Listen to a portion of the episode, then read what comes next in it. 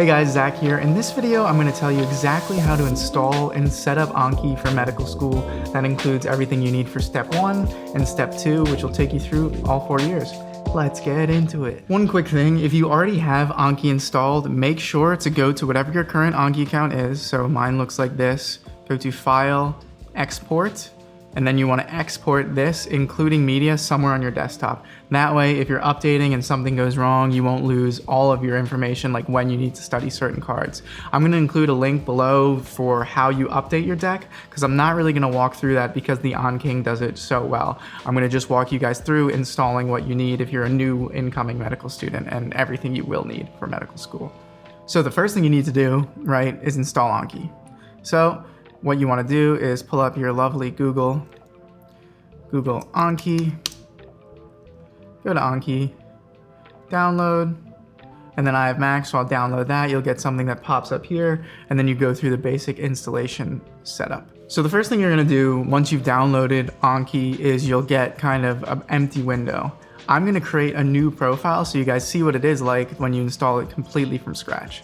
So I'm gonna go to let's see, I'm gonna go to add, I'm gonna have a profile, new medical school student. Okay. And then you'll hit that, open that up, and you'll see there's nothing here. Um, so the first thing I wanna do is put in my settings that I have figured out over the past year by watching numerous videos by the AnKing. Again, you guys, if you haven't already, you should check him out.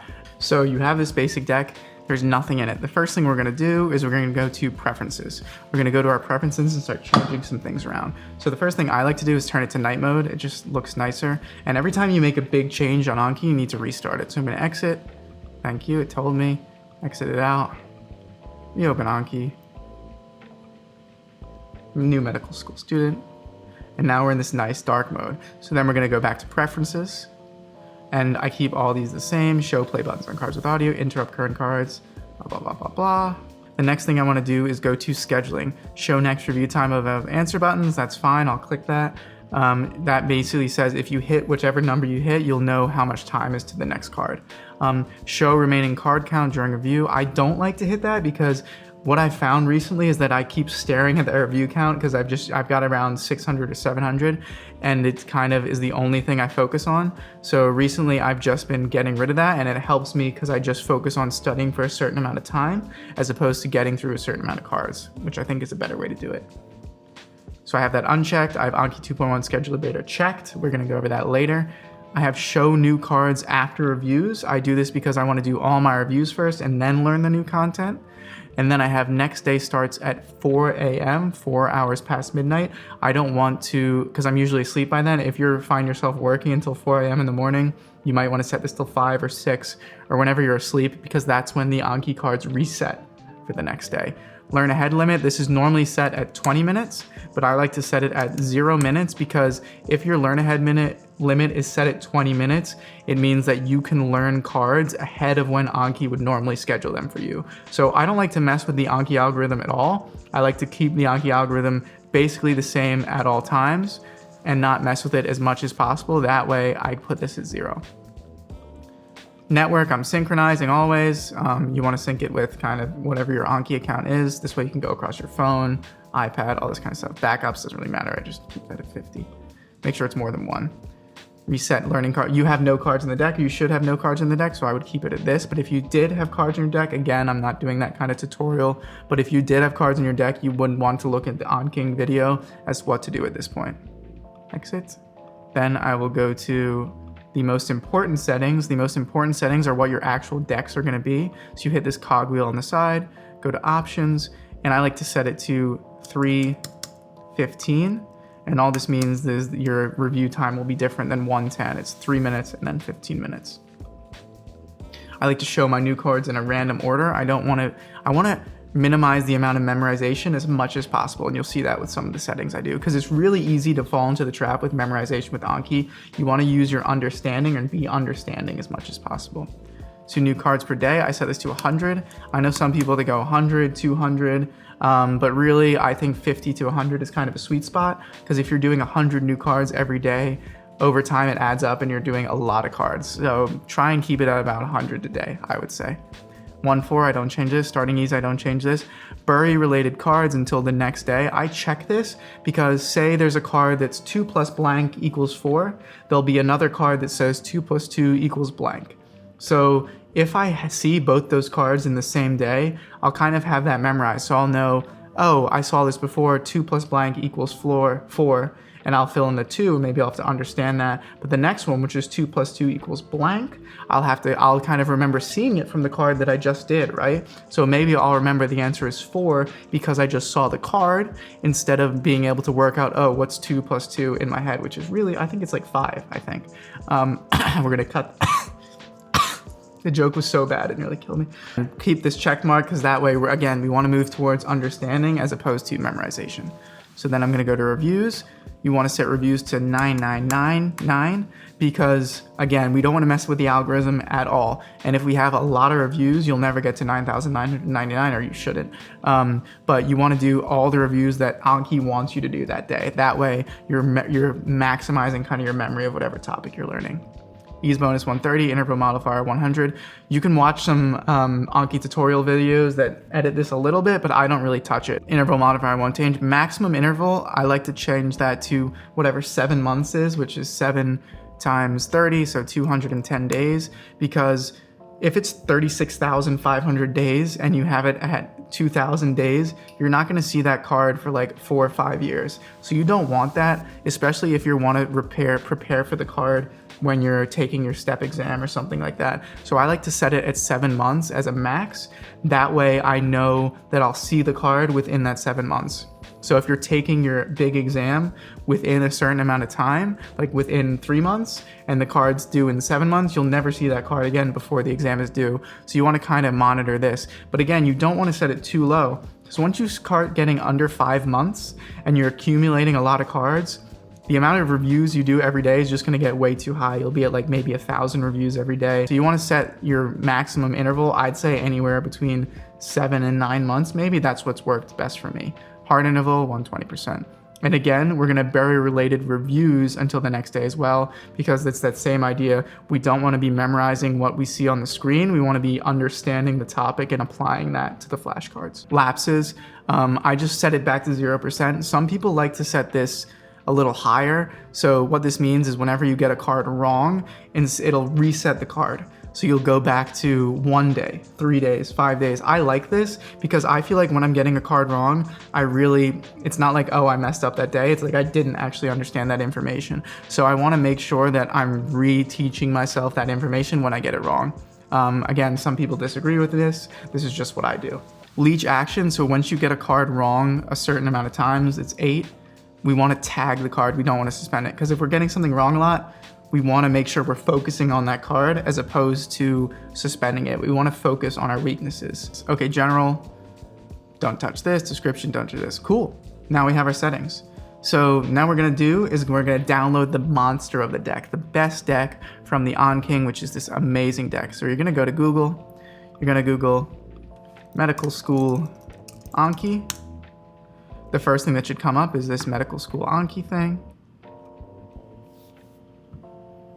Yeah, so on the right, you will see this, the AnKing. Click that, best deck everything. So what the AnKing is is there was this guy named Zonk. He made an amazing deck based off all the topics in first aid, and then people over time have added to it. You can, you probably should and can read all this information about this deck, but really, I think all you need to do is scroll all the way down here. Thanks to these guys because they really did a lot of work. I'm just kind of using it and taking the information, but it's so good. This stuff is so good, so good.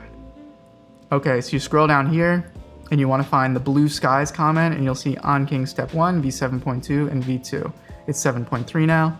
You'll click this. A mega window will come up. I've already downloaded it. As you can see here downloaded it pops up right here. And then once it's download all you do really easy just click it. Just click it and it's going to import all these files into your Anki directly. So I'll show you what the screen at the end looks like, but it should look like a certain thing. There's a ton of cards you import here, but it's really nice while this is loading, I'll talk, because it has step one, everything you'll need, step two, everything you'll need, and it's also tagged really nicely to the videos, which is really the power of the AnKing. So we're done. So this should be your end screen. You should see notes found in file 34531, added from file 34531. And again, this is if you're doing completely new install, never worked with Anki again. Ignore that, I don't know what's going on there. We have all these new decks with all these new things, um, and we won't be doing all this. So what we're gonna do first to just calm ourselves down is hit the minimize there. Next, we're gonna go to browse, Let's make this a little bit bigger. Let's go to browse. Again, minimize the AnKing. And you see all these things on the side. This is really not the way you want to do it. This is not pretty. It's not easy to access. So what we're gonna do is we're gonna download a couple add-ons that make this all prettier. So I have a bunch of add-ons, but all you do to download an add-on is you go to Tools, Add-ons, and then you can see I have a bunch, but you won't have anything in there. So what you wanna do is you wanna go to get add-ons at the top right here, click this, and you'll see you need to type in a code right here. So Google Chrome, and you go to Anki add-ons. Anki add-ons, and you'll see this big list of all these add-ons here. And what I'm gonna tell you are kind of the six add-ons that I think are essential and make Anki better, really. So the add-ons I use, I'm gonna go to my tools just so I can remember them. I use I use all these, but the ones that I think you need as a basic thing, you want special fields. So what you'll do is you go Command F, special fields, click it, look, scroll down until you see this number, Command C, go back to this, get add-ons, Command V, and then hit OK, and it will install. But I don't need to do that because I already have them. I just disabled them all so you can see. So I'm just gonna, we want special fields, toggle enabled. We want customized sidebar, enabled. We want image occlusion enhanced, enabled. We want review heat map, enabled. We want true retention, enabled. And finally, the most important one, hierarchical tags, enabled. Now, a bunch of these I'll show you later that I really like, but those are the basic six I think that are most important. So you'll hit exit, and in order for, again, for add-ons to go into action, you need to exit out of Anki, and then you want to reopen Anki. So you go to new medical student, open.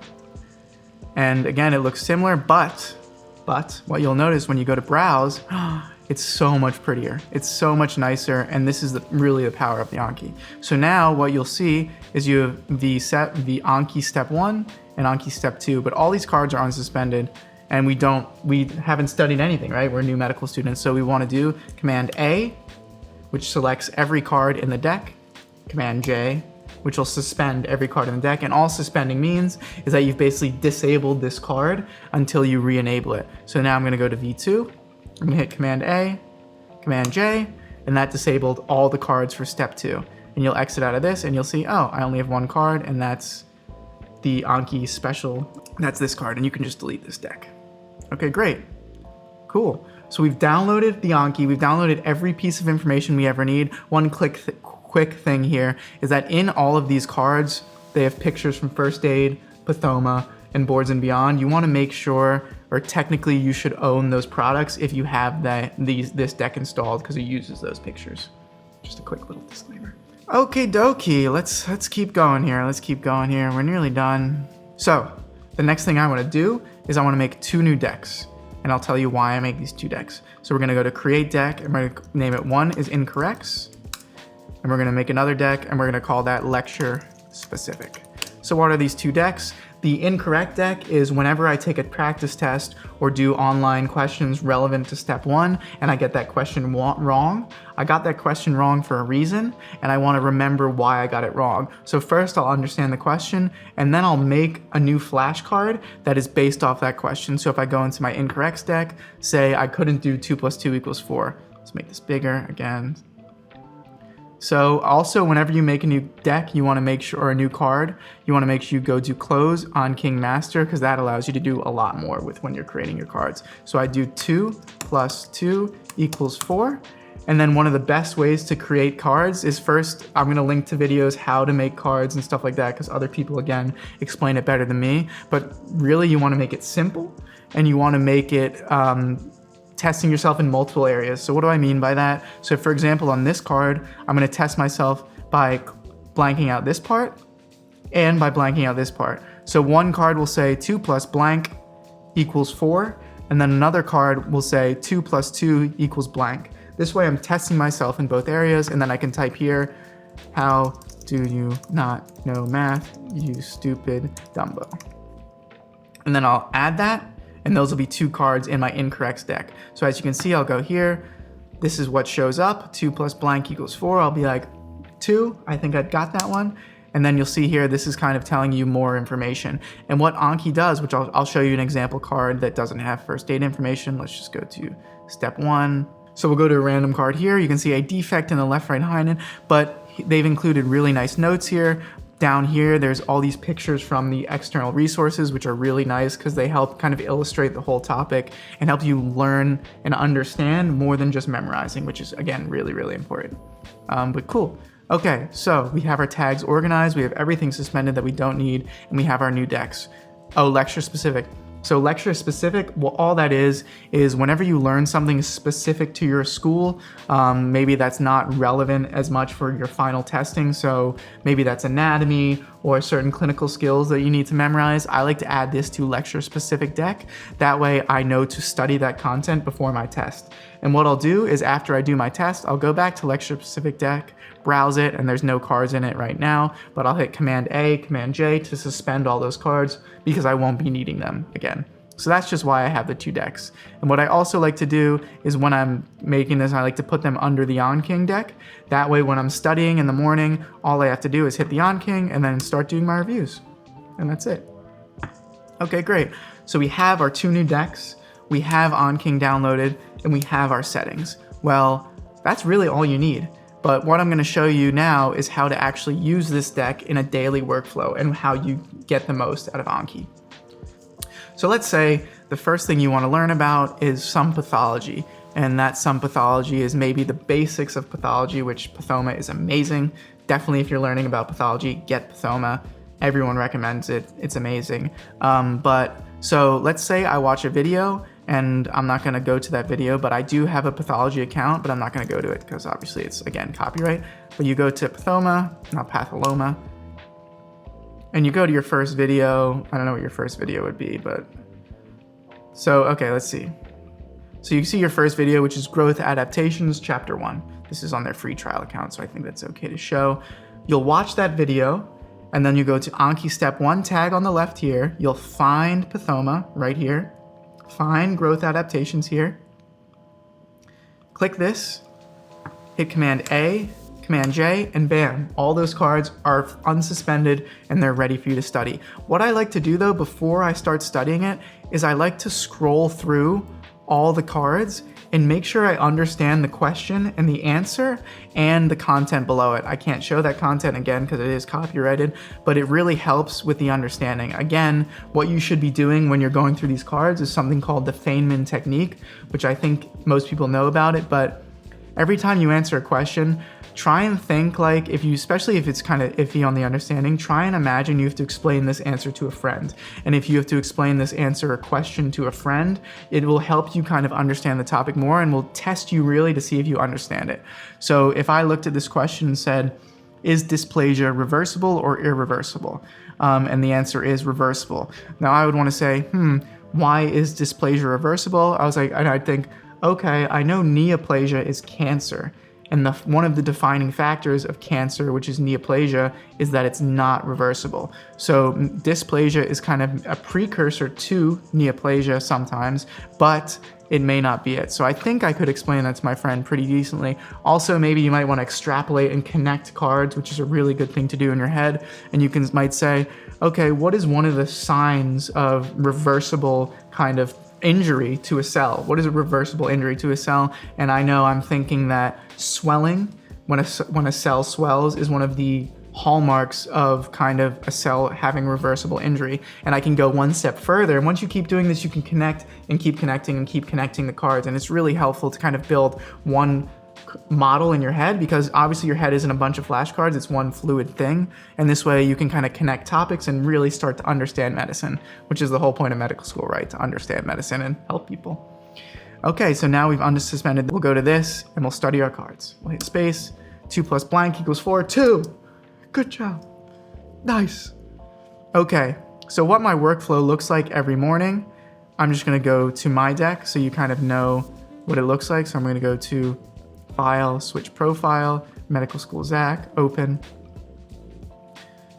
again here, it's cool, but I'm also gonna show you the other add-ons that I use normally. So I'm gonna go to here, Advanced Browser, toggle enabled. Amboss is amazing. I love it. Toggle enabled. Then I'm going to do symbols as you type, symbols, not progress bar, not load balancer because load balancer messes with the algorithm and I again I don't want to touch that algorithm at all. Edit field during close, I like that. Custom background image, I like that. Clickable tags, I like that. Button color is good again, I like that. So what I'll do is I will toggle enabled, exit, open up Anki again, medical school Zach, and bam, you see I have my nice little background. I can show you, link you guys to videos which allows you to do this, but I just like to make mine look a little bit prettier because you will be look I look at this probably three to five hours a day every morning. So I've already done my reviews for the day, thank God. As you can see, I studied 628 cards in 1.3 hours at a rate of 7.46 seconds a card. Mm-hmm. so what I would normally do is I just click this, study, and start doing my reviews until I finish all my reviews.